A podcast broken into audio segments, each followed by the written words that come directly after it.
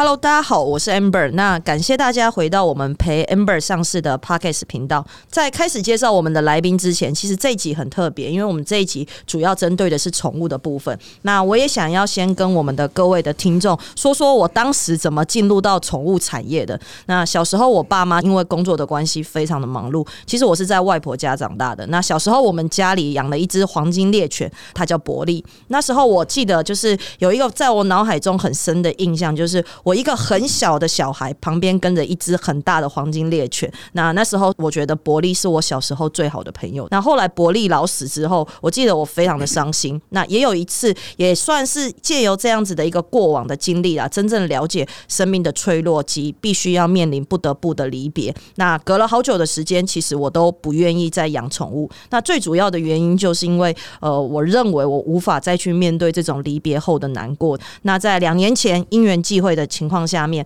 我在宠物店遇见了安宝。那安宝是一只奶油贵宾，刚出生两个月。它在我的怀里四目相交的一个情况下面，那我就知道了它是我的狗。好，OK。那为什么叫安宝呢？是因为我的英文名字叫 Amber，它是 Amber 的宝贝。然后后来我公司的宠物品牌就是以安宝进行命名的。我们一直希望可以将这份爱传递出去。那大家应该如果听过我的 Podcast 也知道，就是我的妹妹她其实是英国爱丁堡毕业的兽医师，所以其实老。只是说我们家里的小孩啊，就是从小就非常喜欢宠物。与其说是宠物，更应该是说这些都是我们家里的一份子才对。那也因为这样子，所以我们家族才在呃前年正式踏入了宠物产业领域里面。好，那今天这一集呢，我们非常的荣幸可以邀请到我们宠物界的翘楚，就是华宇药品的呃王总经理。王总他本身也是台大兽医学研究所癌症研究中心的博士。那华宇药品成立于一九九八。年，致力提供于医疗的一个最佳选择，透过专业与热情，提供给病人最好的医疗诊断、药品及医疗器材及治疗的一个方式。好，那今天王总会在节目上面跟我们分享兽医的产业分析及猫狗的免疫治疗方面的议题。那我也相信王总一路走到现在，不论是在宠物产业的发展，还是在经营企业的一个部分，应该都有非常多的干货可以跟我们的听众进行。分享。那接下来我们是不是也邀请王总做一下自我介绍，及跟我们现在在线上的一些听众打声招呼？好，大家好，我是王玉善。呃，我先自我介绍一下。其实我虽然博士是在台大兽医系念的，不过我大学是高雄医学院生物系。然后硕士班是阳明医技所，是是是，对，就是刚刚有提到跟之前的林巨奎是同学这样子。那所以其实呃，我在博士班毕业的时候，其实我是先在星光医院的肿瘤治疗科服务了十四年。哦，那所以其实会从当初会从阳明。呃，医呃医技所毕业会选择台大兽医系，很重要的原因是因为当时我们做免疫学的研究，其实用了很多 animal model，就是所谓的动物模型，是。做很多的实验。那当时就会觉得，如果我要做动物实验，应该最专业的动物实验的地方就是台大兽医系这样子，是，所以才会去开始念兽医系的博士班。那当然，后来我们在事实上在连在星光医院的肿瘤治疗科也做了很多动物实验。就是一开始的时候，我们都是以动物为模型来研究，看怎么治疗癌症。没错。可是其实后来你就会发现，像有一个科目叫比较病理。嗯。那大家会发现说，其实癌症，尤其是在狗猫身上，其实它的发展历程跟人非常类似。没错。对，所以其实就会把就是本来只是把动物当成一个研究的方式，可是后来就会发现是说，其实也许在我们的研究成果也可以同步的回归到宠物身上。是是是，对。那呃，这个是在学学历方面的事情，而经历上，其实我从星光医院离开了以后，其实我是呃，等于是跟前老板合资，就是我们自己有出钱啊等等的。成立了一家，还有很多股东。那家公司成立是否新药研发，癌症的新药研发？是当时的目标是研究一个脑癌的新药。哦，那呃，后来当然就是呃，大概 run 了四五年以后，因为一些理念的关系，后来我跟我的一些同事就一起离开了那家公司。不过大概在两年多以前，那个药也。大概我离开几个月以后，那个药也拿到国外，就是国外药厂的一个授权啊，所以等于是在新药开发的过程，大概我也是有走了一段，就是从无到有到拿到临床试验，然后怎么样授权出去这样子。对，那后来离开了那一家公司了以后，我大概自己又开了两家公司，跟同事们合伙。那一一个是做癌症的热治疗机，人的癌症热治疗机，然后是从欧洲进口机器代理到台湾，是。好，然后另外也有做一个等于是实验室服务性质的一个实验服务的团队，是，然后主要也是呃免疫治疗相关的一些服务这样子，大概成立了两家公司了以后，是呃，所以其实其实对我来讲，建立公司跟呃，像大概到今年，这两家公司也都损一两平以上，所以其实也还算。我一直定义我自己在离开星光医院以后，我就是一直就是创业人嘛，是是是，说是一个连续创业的感觉。是是那其实刚好有一个机会，我们的董事长陈正董事长对，就是把我延揽到华宇药品了以后，其实。其实对我来讲，就是是想要替华宇找到一条新的路，因为华宇它其实在药品销售上，它很专业，也累积了二十年的经验。不过，其实代理商的问题就是你做得好也会被收走，做不好也会被收走。所以，其实是希望可以发展一些完全属于自己的呃技术平台跟自己的产品，所以才能够进入一个。比较长治久安，然后结合公司原本有的一个销售通路，把这个公司做得更好。是是是是。大概是就是我目前的一些状况了解。那我们延伸想要了解，就是说，像他刚刚王博你有讲到，就是第一个，你从人的癌症出发，然后有十四年的在星光医院的服务的经验，那可以稍微分享一下，就是你看，就是人的肿瘤治疗及现在华语在呃宠物的肿瘤方面的一个治疗，人跟宠物的市场上面有什么最大的不同或差异，可以分享一下给我们的听众吗？哦。呃，这个大概分成两个方面来讲，一个是就学理上，就像我刚才讲的，比较病理上讲的有趣的地方，就是其实人跟。宠物的癌症啊，在一些进程上是，但一些特定的肿瘤是相当类似。好比说，其实，在呃高加索人，就是所谓的白人人种，很容易发生的黑色素瘤，对，其实在狗身上也是很常见的一种癌症。是，然后一旦发生了以后，第一个他们都非常的恶性，就是发现到到走，其实时间都很短。然后第二个，好比说，他们很容易都造成肺转移。哦，对，像这些。这些就是发生的路径跟转移的模式，其实人跟狗就非常非常的像。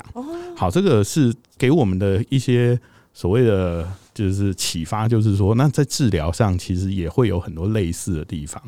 那这个是在学理的方面嘛？是。那可是你回到产业的话，其实就有另外的问题，就好比说，人你可能像我们做新药开发，我们可能只是。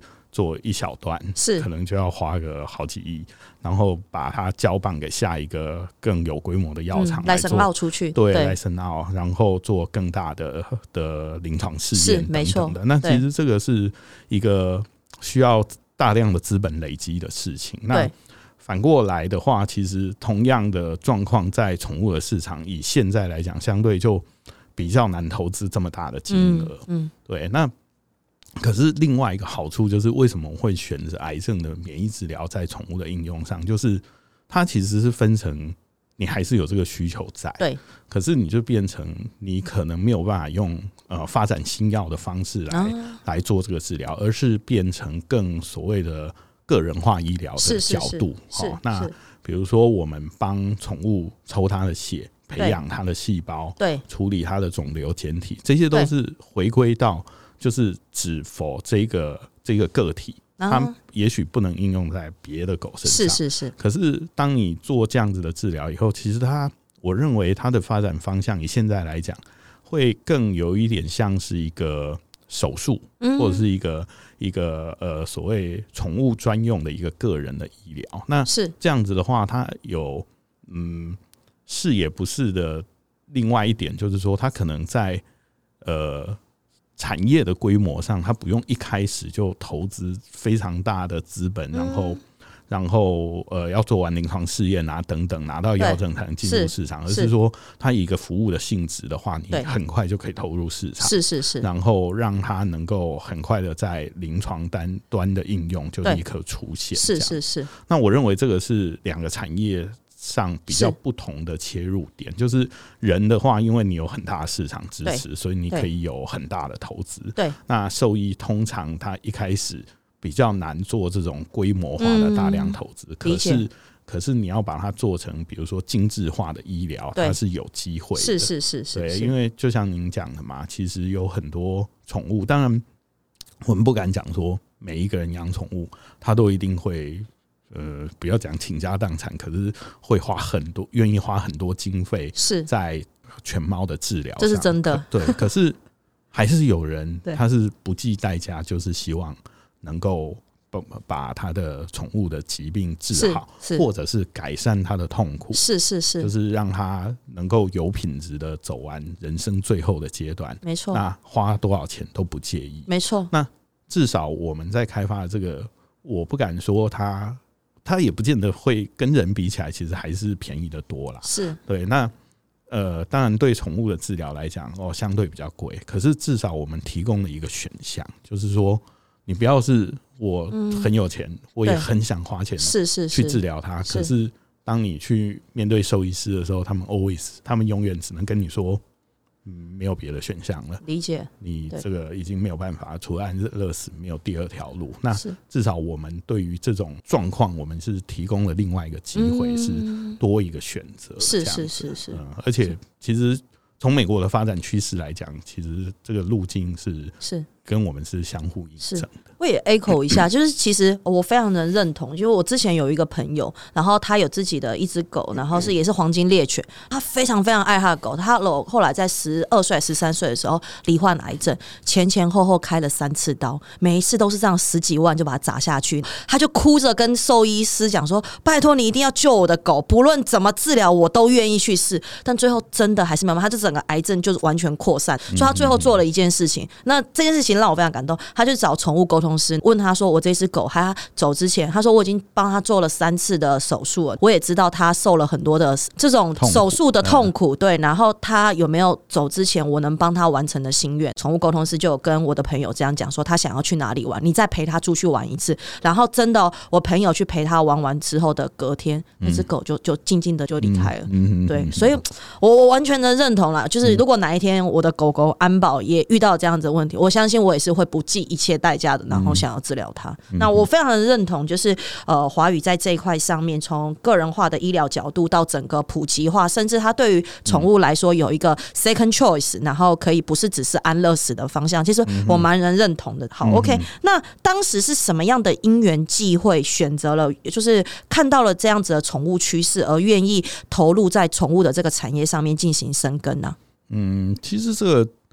我觉得对我来讲是蛮自然而然的，因为我后来在念兽医系博士班的时候，其实呃，我就是一直在做癌症的免疫治疗，只是到了兽医系的时候，开始是以狗的自发性的肿瘤跟狗的一个癌症的模式为主要的研究课题，所以其实我刚去华语的时候，我会开玩笑跟我们同事讲说。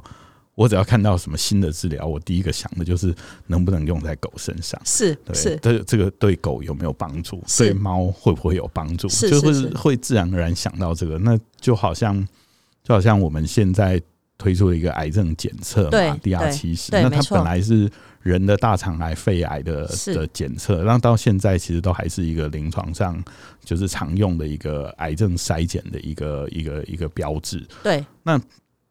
像这个，我我也是一看到我就想说，哎，其实我好想试试看在狗身上能不能用，因为对我们来讲，我们一直很缺乏一个犬猫可以用的一个肿瘤指数。嗯，对，那人身上像 CAFP 已经非常普遍了，对，很普遍，行之有年了。可是其实宠物身上一直没有一个好的肿瘤指数可以来用，对，所以那时候我看到的时候，我就会想说，哎，我可不可以拿这个来用用？是是是是。对，那像如果说回到像细胞治疗啊，或者是呃，就就是类似宠物的，就是癌症疫苗这种概念，其实是早在二十年前我们在在念书的时候，就因为一直在做嘛，那。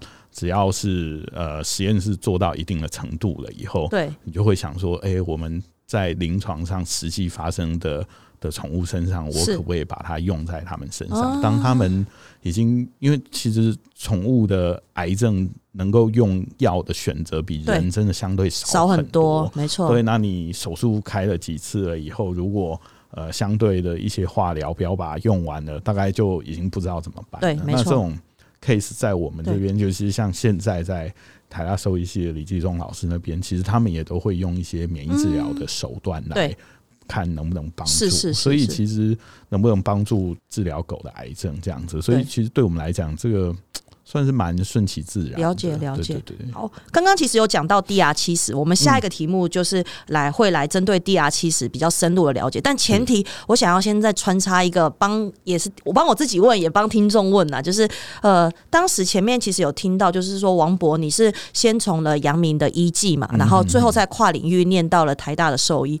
当时是什么样的因缘机会让你选择了台大兽医？当然，台大兽医可能是这个领域里面的翘楚，但是重点是对于你自己的人生规划，你怎么会想要转转跳做这一件事情？是因为你自己有养猫狗吗？还是你特别的喜欢小动物？就是什么样的前提下面让你去念了台大兽医这样子啊？我觉得其实像我们念生科的，大概对生物都本来就是会比较喜欢。是是是，对啊，那就是当时是刚好有认识的老师在兽医系，是，然后才才想说，哎，那既然呃，我想要，其实我当时更想要的是在这个实验动物的领域里面做一个比较深入的研究。是是是是，对，那呃才会想说，哎，又有认识的老师，然后我对实验动物有兴趣，了解了解，所以才会去念兽医系的博士班。了解，但进去以后，说真的，跟原本想象的不一样，因为我们以前。在医院好了，是都是做小白老鼠为主嘛，那顶多就是多株抗体打打兔子，大概就已经算大动物了。没错。可是到了兽医系以后，哇，牛羊猪马什么都来，没错没错没错。那后来我们是就是比较专注在狗的癌症治疗上，是是是。可是其实就是会。这样子的跨领域，其实对我来讲是蛮有趣的一个挑战啊。当然，在念刚念博士班，就是一开始很痛苦，对，因为像我们我将近十几年前念的时候，呃，对我是民国九十一年入学台大兽医系的博士班嘛。那其实那个时候，其实兽医就是狗的，对，像我们做免疫要用很多抗体，对对对，那抗体的的工具非常非常的少。我记得我第一篇文章就是。大概花了一半的篇幅是要证明，呃，我为什么拿人的一个抗体来，然后来做狗身上，然后我要先跑卫生 blood 来证明说，哎，这个抗体可以用。理解。他他那个抓到的这个那个 molecular weight 分子量是对的，没错，不是乱抓的。对，类似这种很很基础的一些研究，都要从那边开始。那好处是什么？就是你大概做完，全世界你就是第一篇。所以像我们是。我们这个实验室到后来，像我做狗的树枝状细胞，做狗的自然杀手细胞，我们大概都是全世界前呃，尤其是 NK 自然杀手细胞是全世界大概第一篇，然后树状细胞我记得不是第二篇，不是第三篇，也是第二篇。了解了解，而且就是前期的时候在做这样子的事情，创新者。OK，对。OK，了解，好棒哦，好 OK。那所以再回到我们刚刚的主题，就是呃，就是华语这边针对于 DR 七十的部分这样子。那可不可以请王博稍微分享一下，就是这中间发展的过程及开当时开发这样子的品相的时候，有没有遇到什么样的难处？OK，嗯呃，其实 DR 七十它在人的检测里面呢，我们我们公司的这个产品最早是从加州。的一家生技公司授权回来的，然后他本来在美国就已经发展的不错，在美国跟加拿大都拿到人的临床临床的那个执照了，是。临床检验的执照，然后再回来台湾，所以我们台湾后来授权回来以后，在台湾也顺利拿到执照。那现在每年大概在全台湾的一些健检市场上，其实有占也有占有一定的份额，这样子。是。那。其实我大概一年多不到两年前刚到华语的时候，因为呃，地亚其实它本身是一个侦测癌症的副产物，就是你癌症有两个重要的特性，第一个特性是癌症会产生血管新生，对，有没有？长到一定的程度？对对，血血管会长进去。然后它血管长进去了以后，其实它长得不像正常的血管分布那么好，所以它多少会有一些呃血液跑出来，跑出来以后就会造成后续的一些凝血效应。是是是。那这些凝血效应如果再遇上癌症，有有另外一个特性，就是它会不断的释放一些蛋白酶，对不对？我们在病理显微镜底下看，就是如果癌症侵犯到正常组织了，这个就是叫 malignant 的。对对对。好，那它为什么会侵犯正常组织？就是它天生会一直不断的释放蛋白酶。对，好，凝血不完全，再加上蛋白酶，两个效应加在一起，是就造成 DR 七十的主要侦测的产物，叫做 FDP，就是是是，我们叫 Fibrinogen Degradation Product。OK，中文就是纤维裂解蛋白。OK，好，那这个纤维裂解蛋白跑到血液里面，你看，就是身体在什么样的情况下可以同时满足血管新生不完全？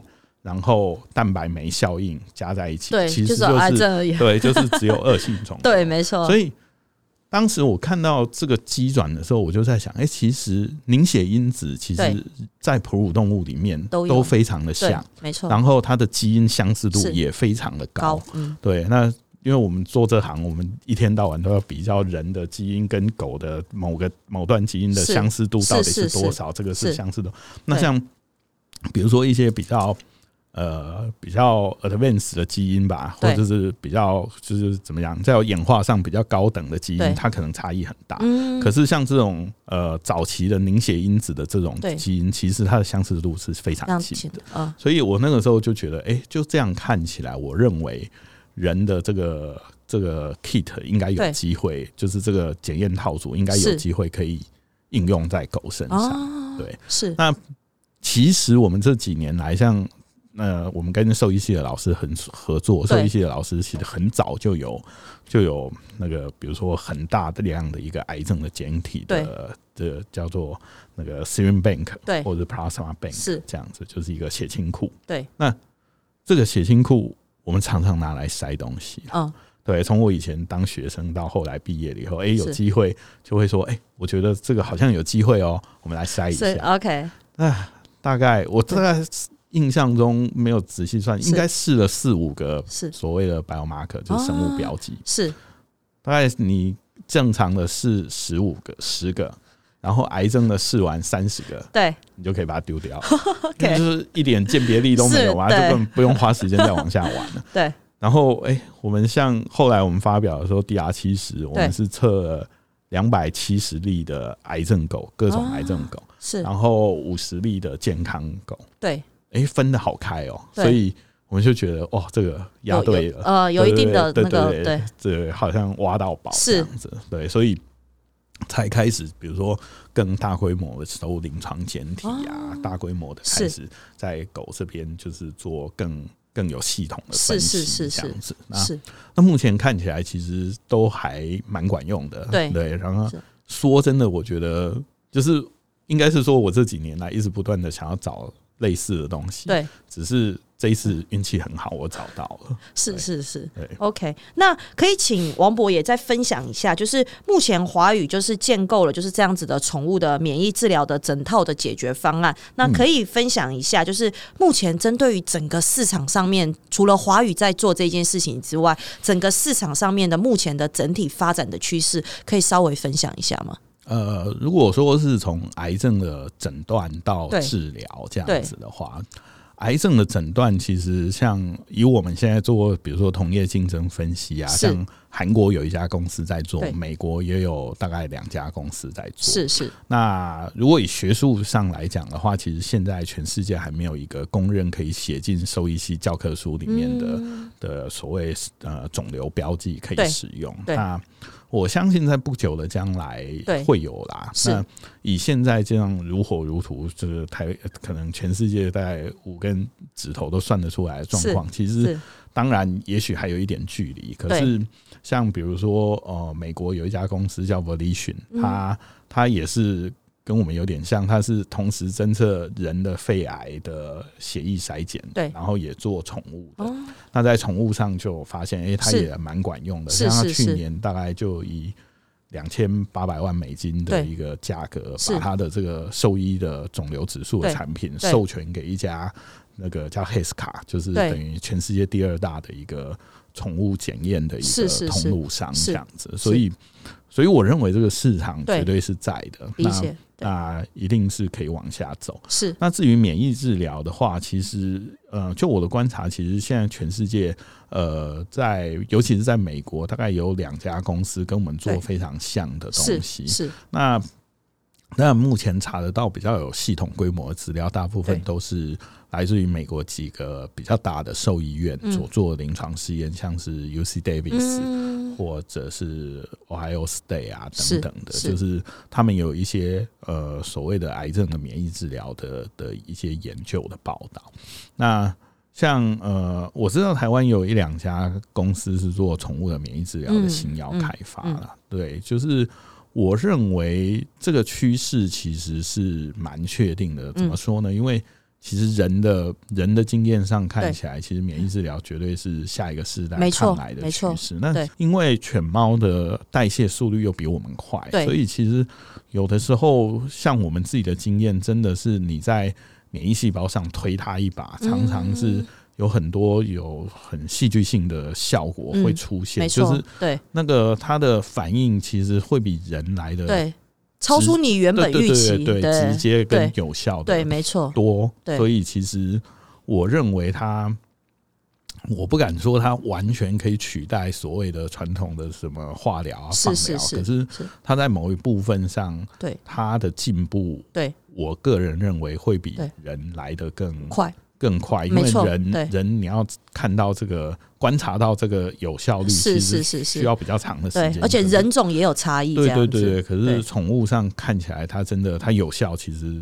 观察跟反应的时间其实理解理解多。OK OK 是好啊。那接下来我们想要请就是王博这边再跟我们听众分享一下，因为前面其实有讲到你也是连续创业，然后后来进入到华语变成是高阶经理人的一个部分，所以可不可以针对于就是全职的经理人跟创业家这两个不同的角色上面，你在你在从事上面有没有什么不同的呃经验，或者是分享，或者是感触，可以分享一下给我们的听众？嗯，就是 有有，我记得以前我看过一本书嘛，还是。一个文章，他们有劝诫大家，就是说每一个人在心态上都应该是是。当自己的呃，都都应该是人自己人生的业务员，你要懂得行销自己。对，那其实我自己这几年的感觉是，呃，每一个人其实都要当自己人生的创业家，就好像。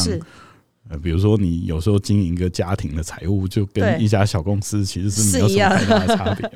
那每一个人的人生的丰富度啊，或者你想要过一个怎么样的人生，就好像你是在开一一家公司，你要怎么去去把它带到哪里？其实我认为是相当类似。是那所以这也是为什么我会诶有想要，就是一直会想要开公司啊，做一些事情的一个原因。那回过头来，如果你问我说，以当一个公司的专业经理人跟呃，就是创业，嗯，有什么差别的话，我会觉得，就某种程度上，或是大部分的心态上，对我来讲，其实是一样的。是差别只是今天你是用别人的钱，还是用自己的钱。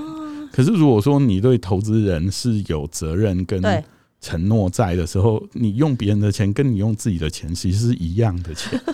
对啊，就是做一家公司，你就是要把就是事业带起来，把生意做起来，把员工照顾好，让股东可以得到回馈。没错，对。那这这一些以这些要求的层面来讲，如果你都做到了，你是拿自己的钱跟拿别人的钱，其实以个人信誉的角度是没有什么差别。对。啊，你不可能是因为你拿别人的钱，你就随意挥霍，失败了也无所谓。那其实你的信誉才是跟着你一辈子，没错，没错。对，那今天我拿我自己的钱，如果就很小心拿别人的钱，我就乱花，那其实这是不对的，没错。所以对我来讲，对，其实没有什么太大的差别，是是，对，这就是你。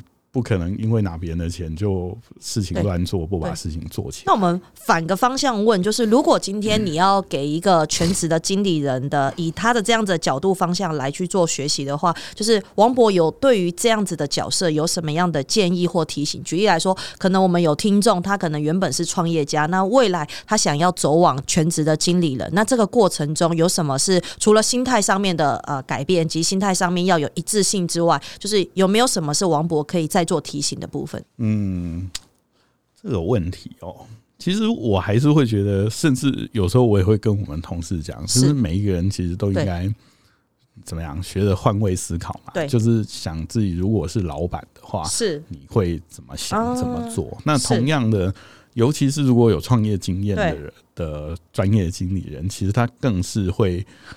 呃，我认为啦，更能理解，比如说董事会或是董事长希望达到的要求会是什么。其实，其实我认为绝对是会有帮助的。对啊，那就是大家的想法一致，才能往同样一个目标前进嘛。对啊，那我觉得反而 不太常遇到，就是你有。呃，很好的创业经验或者很多创业经验，嗯，还会回头当专业经理人的。我觉得，如果这样子的人回头当专业经理人，某种程度他通常也都会要入股某个程度，是是在公司，所以其实。呃，应该很少人会像比如说，我也会买华语的股票啊，就是你不太可能是说只是单纯的被聘而已，对对对对对对，然后完全跟这个公司的成长是脱钩的，只是单纯领薪水。我觉得这种状况应该不不比较比较少发生，对，应该不太比较了解。好啊，那最后我们想要问一下王博，有没有什么话可以分享给我们的呃线上的听众或者是一些创业家，就是在创业的这一条路上面，就是有没有什么可以分享的？举例来说，一段勉励的话呀，或者是你的呃心路总结。哦，好，呃，其实这个我可能对我会常常一直问自己，因为其实呃不瞒你说，我在交大。就是新竹的交大也教创业的课程，教了有七八年，是。大概每年都会都会想要跟大家分享这种感觉。对，那我自己的感觉是，当然你说就是开公司啊，或者走这样子，从我自己原本从一个星光医院相对稳定的工作，对。离开到开公司这样子，是。中间一定是酸甜苦辣啦，是。对啊，然后。可是我当时就问自己，就是说，如果反正人生就是一个单行道，一个 一个一次的旅程，是。那我自己会希望我在事业上的丰富度是够的，我可以看到不同的人、不同的面相，认识不同的人，然后做比较不一样的事情，在我的一个知识的基础上往前进。所以，如果说呃。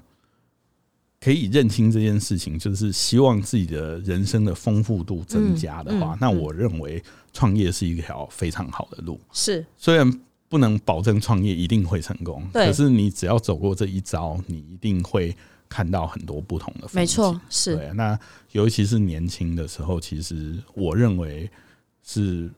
嗯，不会后悔的一个经历啦。对啊，当然，也许你不幸失败了，你还是要用正向的角度来看这件事情。你在中间获得了什么？是是是。那可是反过来讲，其实他成功了以后，其实或者是我们，但有时候成功很难定义。嗯。可是像我现在自己的感觉就是。